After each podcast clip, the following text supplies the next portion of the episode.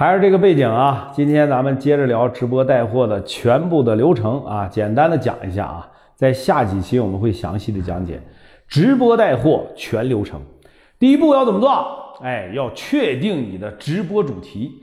确定直播主题就是确定你的直播性质，你是带货直播、游戏直播，还是说记录生活类的这种直播？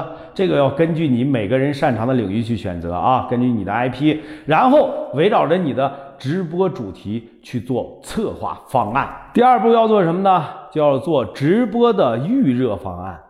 制定直播预热的方案呢，才能按照计划去推广你的直播间，把你的直播时间、直播的内容、直播的福利等等进行文案策划啊，一定要有文案，发布在用户能够看到的地方，比如说你的那个短视频平台上。咱们来说这个第三步啊，第三步就是准备好直播设备。虽然一台手机就可以直播了，但不能保证直播的质量。一场高质量的直播，除了手机之外，还需要很多的辅助工具提升直播的质量，主要是包括灯光、支架、背景墙、声卡、麦克风、产品陈列等等。那第四步就是直播的内容准备了啊！直播的内容包括你的话术、互动和成交的这些内容。那这一段非常简单，咱们接着讲第五步：直播中的数据和场控调度。